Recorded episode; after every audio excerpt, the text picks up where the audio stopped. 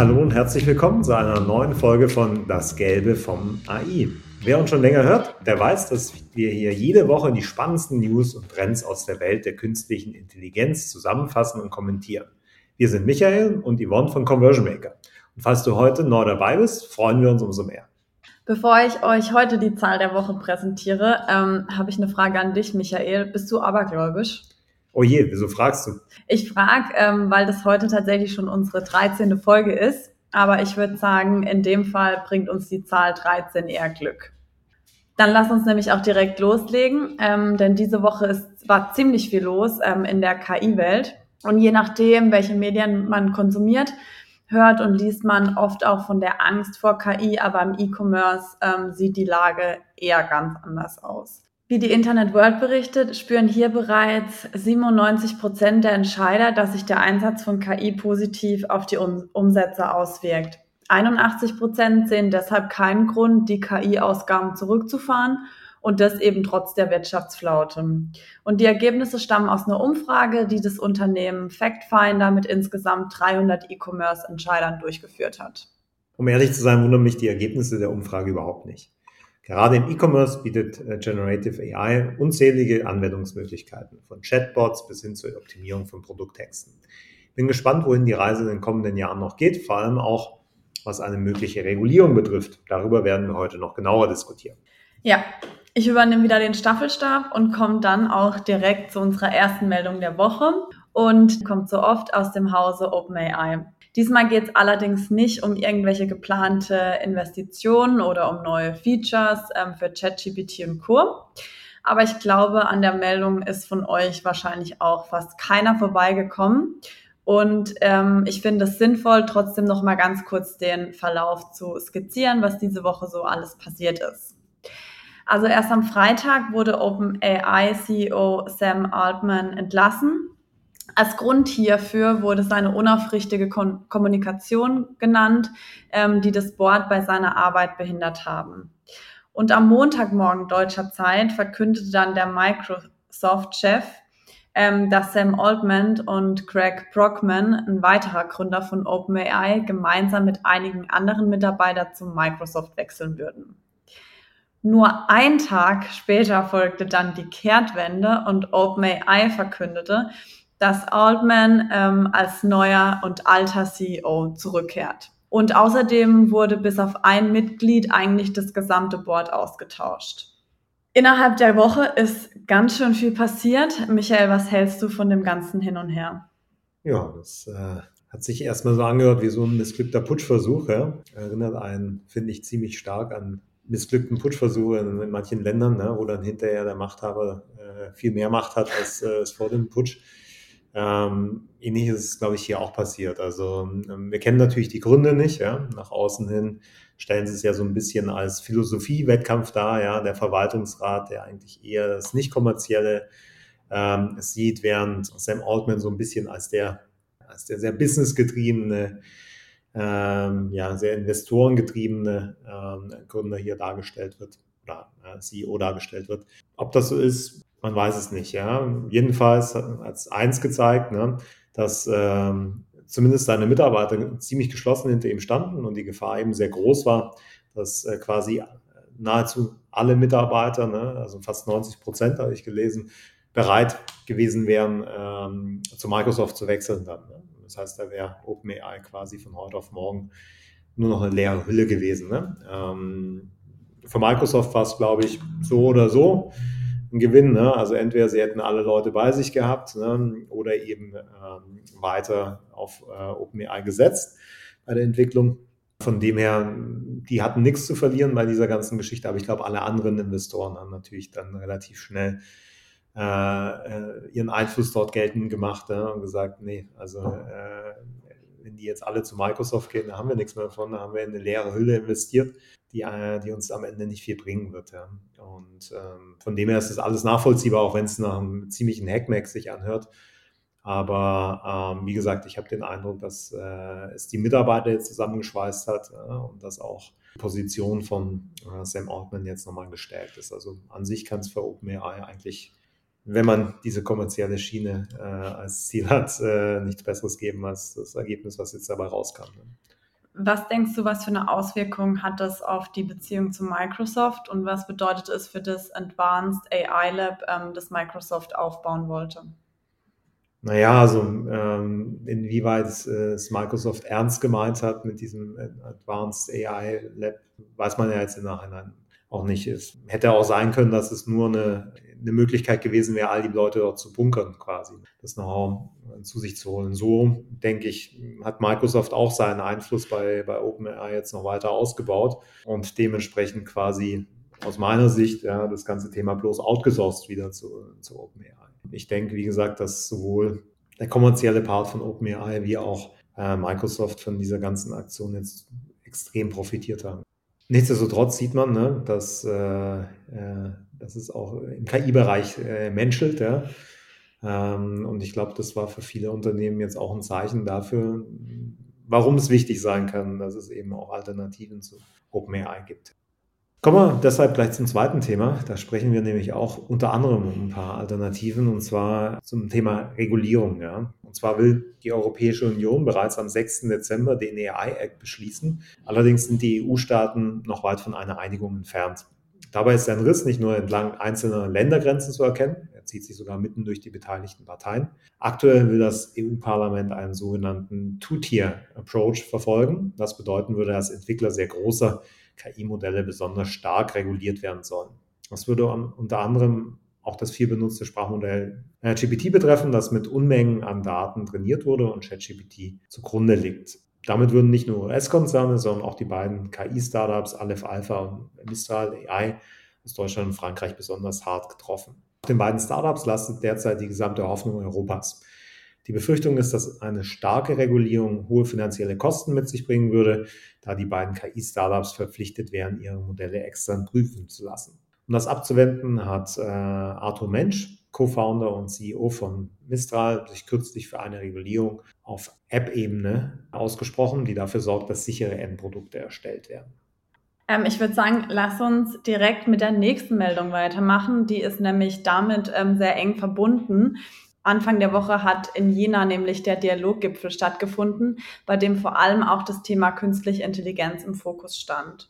Und ähnlich wie Arthur Mensch von Mistral AI verfolgt auch die Bundesregierung ähm, das Ziel, den Einsatz von KI nicht stark einzuschränken und auf die direkte Regulierung von Basismodellen zu verzichten. Laut Robert Habeck und Volker Wissing ähm, würde eine zu starke KI-Regulierung das Ausbremsen von Innovation und das Abwandern von Technologieunternehmen zur Folge haben.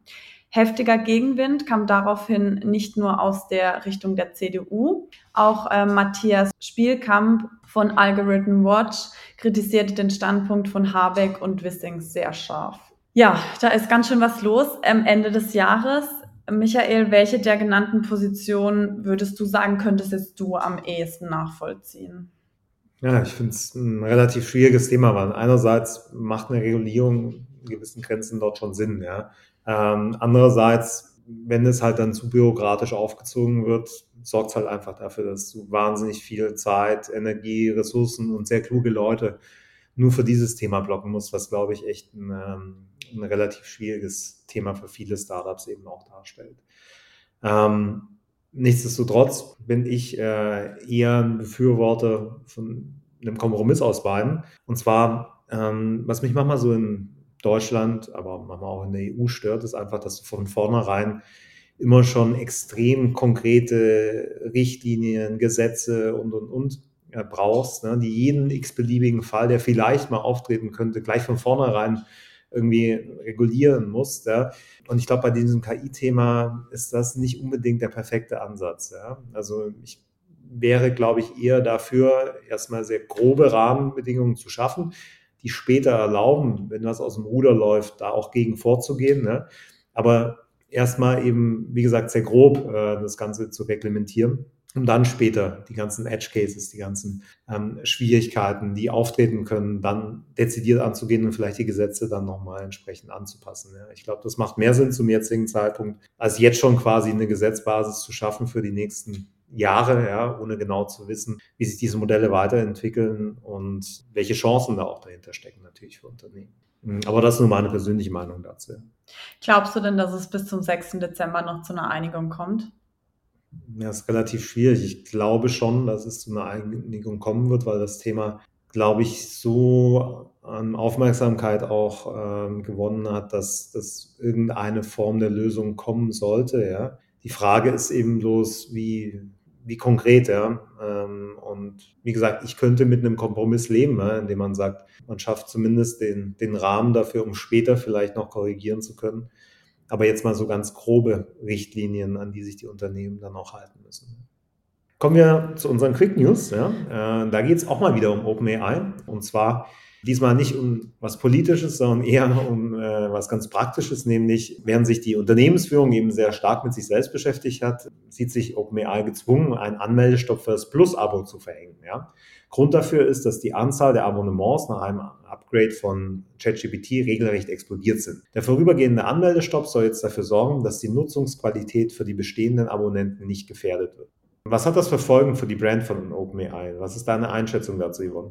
Also es gibt da so ein bisschen verschiedene ähm, Sichtweisen. Auf der einen Seite macht sich OpenAI damit ein bisschen rar und natürlich dadurch auch ein bisschen begehrter, ähm, weil einfach alle rein möchten, aber die Plätze sind im Prinzip äh, limitiert und das hilft dem Branding als Startup, ähm, bei dem eben Prozesse noch nicht rundlaufen. Und ich glaube auch aus Qualitätssicht ähm, ist es nicht verkehrt, dass Sie jetzt gesagt haben, Sie begrenzen das. Oder wie siehst du das? Ähm, ich sehe es so genau, äh, genauso. Also am Ende des Tages ja, ist das vielleicht sogar eines der Themen, um das gestritten wurde, weshalb überhaupt diese ganze Sam Altman-Thematik eskaliert ist, weil es ist schon so, du hast eben begrenzte Rechenkapazitäten und wenn du zu viele Leute drauflässt, ja, mit äh, zu vielen Daten auf die reinkommen, führt das eben dazu, dass die Ergebnisse für sehr, sehr viele andere dann eben auch schlechter werden man, wir kennen das selber auch, wir arbeiten ja auch täglich mit, ähm, mit Large Language Models wie GPT dort. Und ich muss sagen, ich persönlich habe in den letzten Wochen schon einen deutlichen Qualitätsabfall auch bei den Ergebnissen gesehen. Also von dem her gab es, glaube ich, gar keine andere Alternative, weil machen wir uns nichts vor. Ähm, auch wenn wir hier sehr stark von ähm, OpenAI sprechen, die anderen Modelle schlafen nicht. Also ich bin ähm, nicht nur von Google Bart bisher recht angetan, sondern auch Entropic, finde ich, macht einen ganz guten Job und viele andere auch. Ja? Und ähm, wenn du dort eben Modelle hast, die dann besser sind als ein OpenAI, das eben wenig Rechenkapazitäten hat und wenig und eben eine große, ja, stark überlaufen ist, äh, dann ist es auch eine Gefahr für, für OpenAI als solches, ja. Ähm, weil dann viele sich sagen, jetzt suche ich mir mal eine Alternative, jetzt schaue ich mal und wenn die Texte dort auch einigermaßen passen, kann eben durchaus sein, dass der eine oder andere OpenAI auch den Rücken kehrt als Nutzer. Ja, kommen wir zur zweiten Quick News. Ähm, und zwar Microsoft ähm, stellt einen neuen KI-Chip vor. In der Reaktion auf die knappe Marktlage will Microsoft seine KI-Chips äh, künftig selbst produzieren und der Einsatz des Prozessors mit dem Namen Maya 100 Accelerator ist ab dem nächsten Jahr geplant. Für das Unternehmen, das bisher fast ausschließlich äh, Software hergestellt hat, bedeutet es natürlich eine Neuausrichtung. Rani Burka, die bei Microsoft verantwortlich für die Azure-Hardware-Systeme und Infrastruktur ist, sagte, ähm, dass Software zwar die Kernstärke von dem Tech-Giganten ist, allerdings handle sich bei Microsoft nicht nur um eine Software, sondern auch um einen Systemanbieter. Für den derzeitigen Marktführer äh, Nvidia dürfte das keine gute, guten Nachrichten darstellen, oder? Naja, eigentlich geht es denen sehr gut. Ja? Also wenn man sich äh, die, die Earnings diese Woche mal angeschaut hat, die haben ihren, äh, ihren Umsatz, äh, ich glaube, sogar verdreifacht ja? Äh, in diesem Quartal im Vergleich zum Vorjahr. Also ihnen scheint es recht gut zu gehen, aber natürlich kommt da am Ende des Tages eine gewisse Knappheit auf. Ne? Also sowohl die Gefahren in dem Markt sind einfach die, ähm, die Restriktionen auch, die es gerade gibt zwischen den USA und China, die dazu führen, dass, dass der Chip-Export ja, nach China äh, schwieriger wird. Das heißt, da werden zukünftig auch chinesische Unternehmen noch stärker dort auch eigenständig arbeiten müssen. Und in den USA ist wiederum auch so, dass natürlich äh, die, die, die, Rohstoffe dann für die Chips relativ knapp sind. Ne? Das heißt, ähm, für Nvidia ist es in der Tat keine besonders gute Perspektive, ne, wenn die Chinesen dort mehr machen und gleichzeitig eben auch am amerikanischen Markt mehrere Konkurrenten aufkommen um die Rohstoffe, äh, die man dazu braucht. Andererseits macht es auch Sinn für Microsoft, weil die ganze KI-Entwicklung hängt eben sehr stark an den Chips. Und wenn du da eine knappe Ressource hast, die dich im Wachstum hemmen kann, macht es eben total viel Sinn, ähm, dort auch eigenständiger zu werden und zu integrieren. Also schauen wir mal, was draus wird. Ja. Erstmal müssen, muss Microsoft natürlich zeigen, dass die Chips auch mit Nvidia mithalten können. Kommen wir ähm, zu einer nächsten kleineren Meldung. Und zwar hat Idealo ein ChatGPT-Plugin veröffentlicht, mit dem man eben relativ simpel innerhalb von ChatGPT Daten von Idealo nutzen kann. Dadurch haben die Nutzer jetzt die Möglichkeit, alle verfügbaren Produktinformationen von Idealo über ChatGPT abzurufen. Sebastian Kaul, der auf der Plattform unter anderem für Generative KI verantwortlich ist, sieht darin einen ersten Schritt in Richtung KI-gestützter Shopping-Erlebnisse, auch über die Grenzen von Idealo hinaus. Was ist deine Einschätzung zu den neuen Plugin? Ähm, denkst du, das bringt Nutzer wirklich einen Mehrwert? Hm, ich denke schon, dass es Nutzer einen Mehrwert bringen kann. Ähm, mir gefällt bloß der Use Case ehrlich gesagt nicht so ganz. Also äh, für mich würde es irgendwie mehr Sinn machen, ähm, den Nutzer nicht innerhalb von ChatGPT abzuholen, sondern eben in anderen Anwendungen. Also sprich, ähm, für mich hätte es ein Stück weit mehr Sinn gemacht, wenn ich auf Idealo ChatGPT nutzen kann. Ja?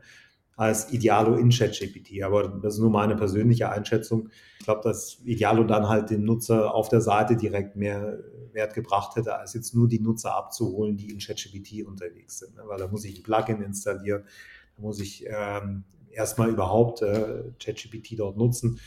Ähm, und ich glaube, so hätte man eine Chance haben können, vielleicht den einen oder anderen Nutzer dort noch auf der eigenen Plattform abzuholen. Ne? Aber an sich finde ich die Umsetzung ganz gut geworden. Äh, ich sehe auch einen großen Mehrwert darin. Also ich glaube schon, dass ähm, extrem sinnvoll für Idealo ist, sich frühzeitig eben innerhalb dieser Umgebung zu positionieren. Wie gesagt, ich persönlich hätte wahrscheinlich eher nur eine Idealo eigene Anwendung dort besser gefunden. Ja, Stichwort abholen. Ähm, ich hoffe, ihr habt euch jetzt auch äh, von uns gut abgeholt gefühlt und äh, ihr seid wieder top informiert. Wie ihr seht, ist ja einiges äh, in der KI-Welt los und ich bin sehr gespannt auf die, also auf die Infos nächste Woche dann hoffen wir mal, dass es die nächsten Tage nicht mehr ganz so wild zugeht wie die letzten. Von dem her wünsche ich euch schon mal ein schönes Wochenende oder wünschen wir euch ein schönes Wochenende. Freuen uns auf nächste Woche. Bis dahin, tschüss und habt eine gute Woche. Ciao.